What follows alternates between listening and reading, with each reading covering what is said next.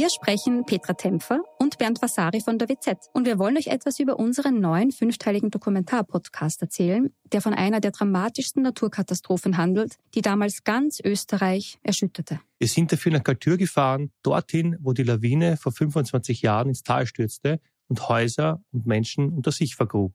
31 Menschen starben, darunter zahlreiche Kinder. Wir haben nach Antworten auf die Frage gesucht, wie es überhaupt zu dem Unglück kommen konnte und wer damals die Verantwortung getragen hat. Gibt es überhaupt einen Schuldigen? Die Kaltürer haben uns auch erzählt, wie sie die Tage nach der Katastrophe erlebt haben. Der damalige Bürgermeister war übrigens Anton Matle, der heute Landeshauptmann von Tirol ist. Ihr könnt unseren Podcast Galtür, der weiße Tod unter wz.at hören und auf allen Plattformen, wo es Podcasts gibt.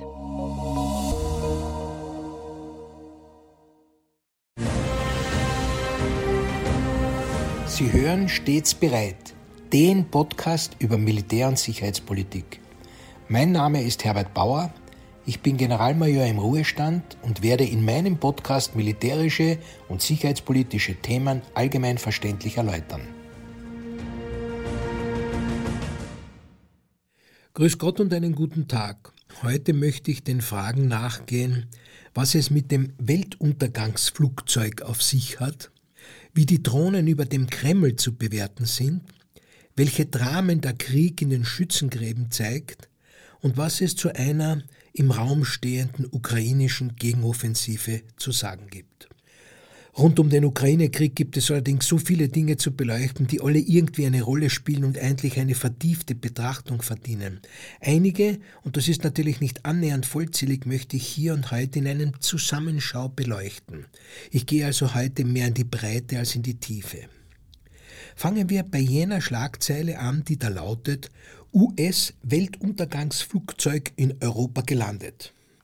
Dieser auf eine Boeing basierende Flieger ist so konzipiert, dass er einen Atomkrieg überstehen und als Kommandozentrale dienen kann. Nun mag diese Schlagzeile natürlich den Eindruck vermitteln, dass es sich dabei um eine Eskalation der Lage handeln könnte, wenn dieses Flugzeug auftaucht, und manche sehen darin sogar den Vorboten eines Atomkrieges. Dieser Beurteilung kann ich mich allerdings nicht anschließen. Genau vor einem Jahr lautete nämlich auch eine Schlagzeile wie Putins Weltuntergangsflugzeug über Moskau gesichtet. Und dieser Artikel berichtete eben vom russischen Äquivalent. In beiden Fällen handelt es sich um fliegende Gefechtsstände, die einen allfälligen Ausfall der verbunkerten Befehlsstellen zur Leitung der strategischen Atomwaffen, sei es Bomber, silogestützte Raketen oder U-Boote, kompensieren können. Das bewusste Zeigen der Maschinen kann natürlich als Kettenraseln angesehen werden. Die mediale Aufregung über das Auftauchen der Flugzeuge, seien es die russischen oder die amerikanischen Maschinen, ist dann natürlich auch der Grund, sie zu zeigen. Hat man die russische Maschine im Vorfeld der Moskauer Siegesparade 2022 gezeigt, landete die amerikanische Maschine jetzt gerade in Island. Für Fans der Flugzeugverfolgung im Internet ist die Maschine in Amerika gestartet und hat nach dem Eindrehen auf den Atlantik den Transponder abgeschaltet, sodass sie nicht mehr verfolgt werden konnte. Wenig überraschend ist sie jedoch dann eben nicht im pazifischen Raum, sondern in Europa aufgetaucht und nach der Landung in Island wurde sie medial vermarktet, gezeigt, man hat auf sie hingewiesen. Man kann hierbei ruhig von Routineverlegungen zu Übungszwecken sprechen, die jedoch in einer angespannten Situation natürlich schnell überbewertet werden, wie die Schlagzeilen zeigen. Was mich zu den Drohnen über dem Kreml bringt. Viele Kommentatoren sind sich sicher, dass der auch mittels Überwachungskamera dokumentierte Flug einer Drohne mit anschließender Detonation über einem Kremlgebäude sicher nicht das Ziel hatte, Präsident Putin anzugreifen. Der Schaden, den die Drohne, deren Herkunft durch nichts belegt ist, angerichtet hat, ist marginal. Und das Faktum, dass der Staatspräsident offensichtlich gar nicht im Kreml anwesend war, wird von einigen Kommentatoren als Beweis dafür angesehen, dass eben keine Angriffs Absicht auf den Präsidenten bestand. Denn wer einen Drohnenangriff auf die am besten gesicherte Hauptstadt Europas durchführen kann, wüsste sicher auch, ob die Zielperson anwesend ist, bevor er so einen Angriff startet.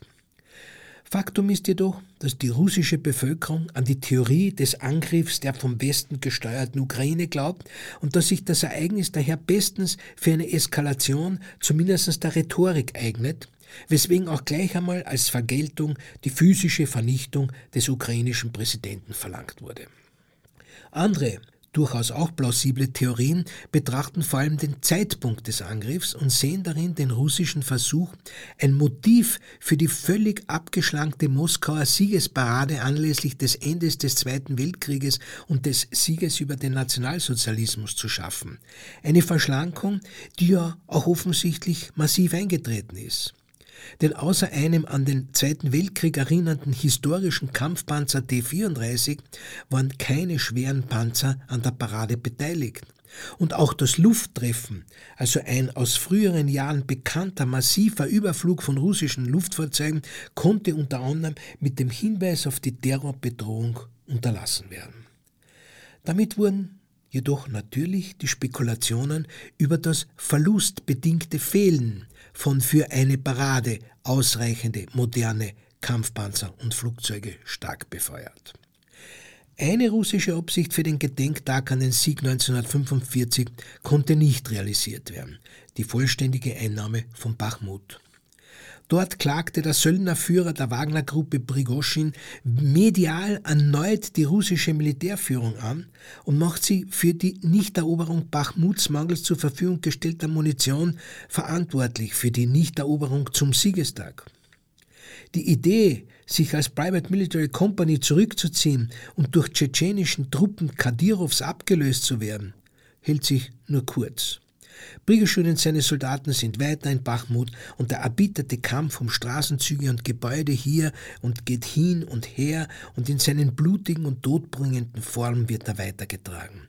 Spekuliert wird derzeit noch, wie der tatsächliche oder interpretierte verbale Angriff auf einen Großvater zu verstehen ist, insbesondere wenn spekuliert wird, ob damit ein Tabubruch begangen wurde, den Kreml oder gar Präsident Putin öffentlich kritisiert zu haben. Gibt es in der Ukraine täglich in weiten Gebieten Luftalarm und Angriffe mit Raketen und Drohnen, brennen in Russland nach wie vor wichtige Einrichtungen und entgleisen Züge, aber auch in den USA gibt es seltsame Anschläge und Industriezwischenfälle, womit klar ist, dass mit aktivierten Schläfern aus der Schattenwelt der Geheimdienste ein erbitterter Kampf tobt, der zwar Verunsicherung, aber keine kriegsentscheidenden Wendepunkte bringt.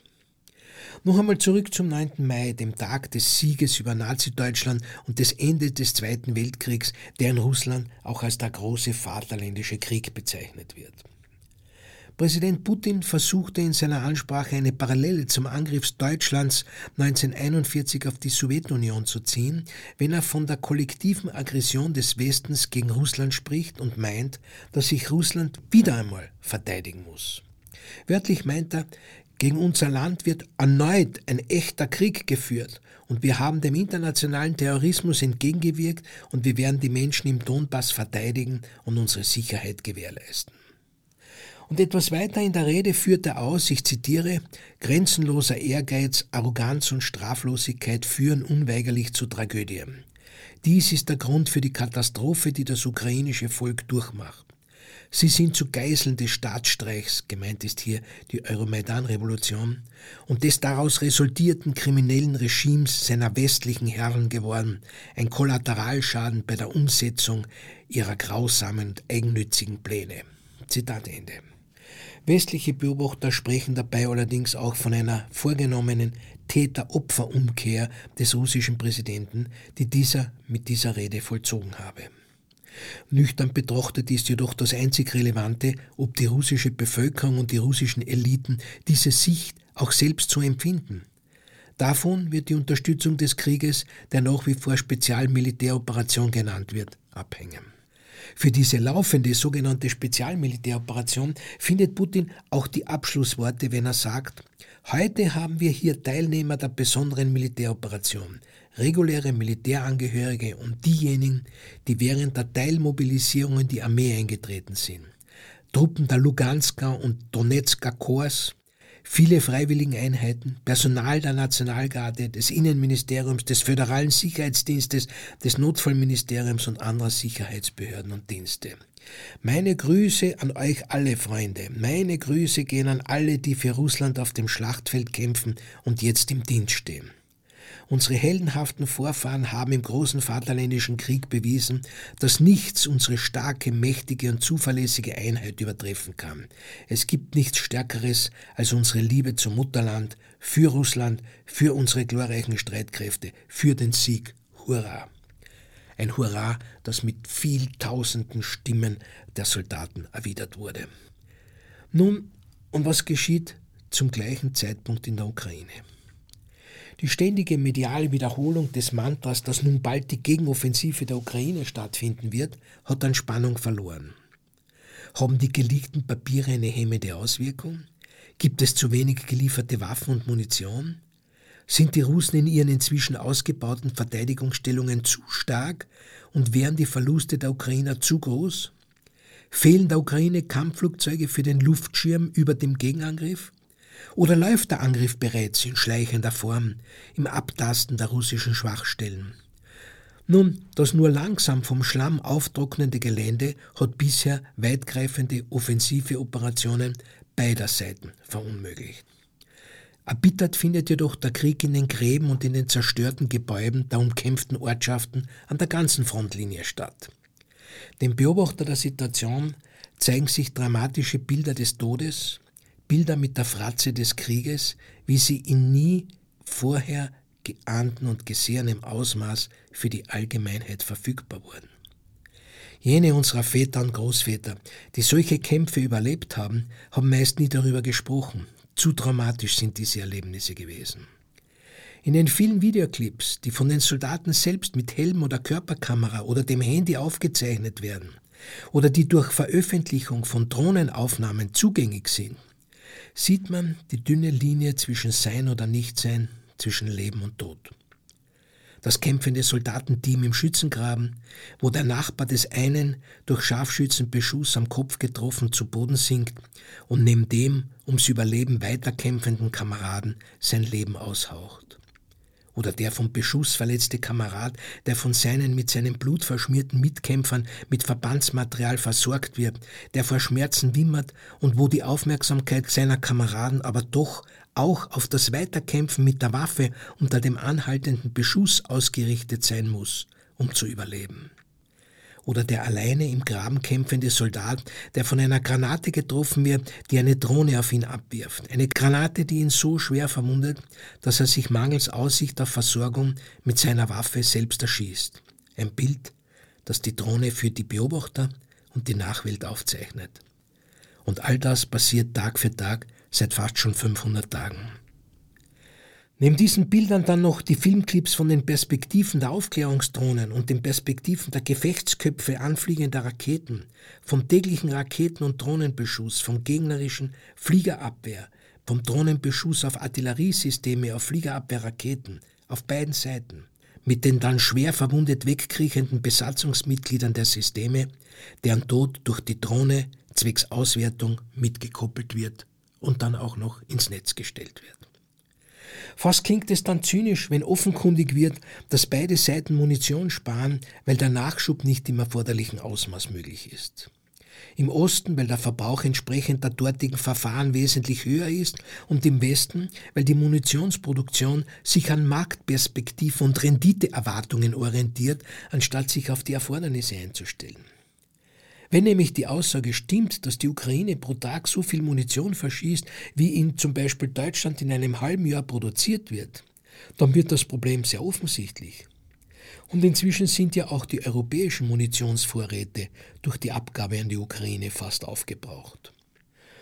Wird es nun eine Frühjahrsoffensive der Ukraine geben? Wenn man berücksichtigt, dass noch immer Waffensysteme aus dem Westen fehlen, wenn man berücksichtigt, dass die russische Armee in den besetzten Gebieten einen umfangreichen Verteidigungsausbau mit Stellungen, Befestigungen, Panzerhindernissen, Minenfeldern vorgenommen hat, die allerdings auch besetzt werden müssen, und wenn man berücksichtigt, dass die Kampfflugzeuge für eine klare Luftüberlegenheit fehlen und laufend Fliegerabwehrsysteme verloren gehen, dann wird wohl noch nicht die Offensive zur vollständigen Wiederherstellung des ursprünglichen Staatsgebietes erfolgen können. Aber die jüngsten Nachrichten berichten bereits von kleinen Erfolgen in Bachmut und davon, dass die Russen in Saporischia die Zivilbevölkerung evakuieren, weil sie hier den ukrainischen Angriff erwarten. Taktisch operativ macht der Raum Sinn, denn über diese Landbrücke läuft der russische Nachschub für Cherson und die Krim. Eine Unterbrechung dieser russischen Linie durch ukrainische Streitkräfte, die im Oblast Saporischia bis Melitopol an die Schwarzmeerküste vorstoßen und das Gelände halten können, wäre ein großer Erfolg. Präsident Zelensky kündigt jedoch auch an, noch warten zu wollen. Die Verluste der Ukrainer wären unverantwortlich hoch, wenn man jetzt angreifen würde. Aber List und Überraschung sind wichtige Führungsgrundsätze im Krieg. Und, wenn man ehrlich ist, muss man sagen, wir wissen nicht wirklich, wann was passieren wird.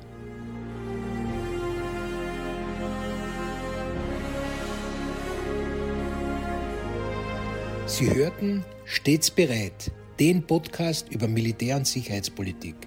Sollten Sie Fragen zum Militär oder zu sicherheitspolitischen Themen haben, schreiben Sie mir bitte ein E-Mail an stets bereit at missing-link.media. Vielen Dank fürs Zuhören. Bis zum nächsten Mal. Ihr Herbert Bauer.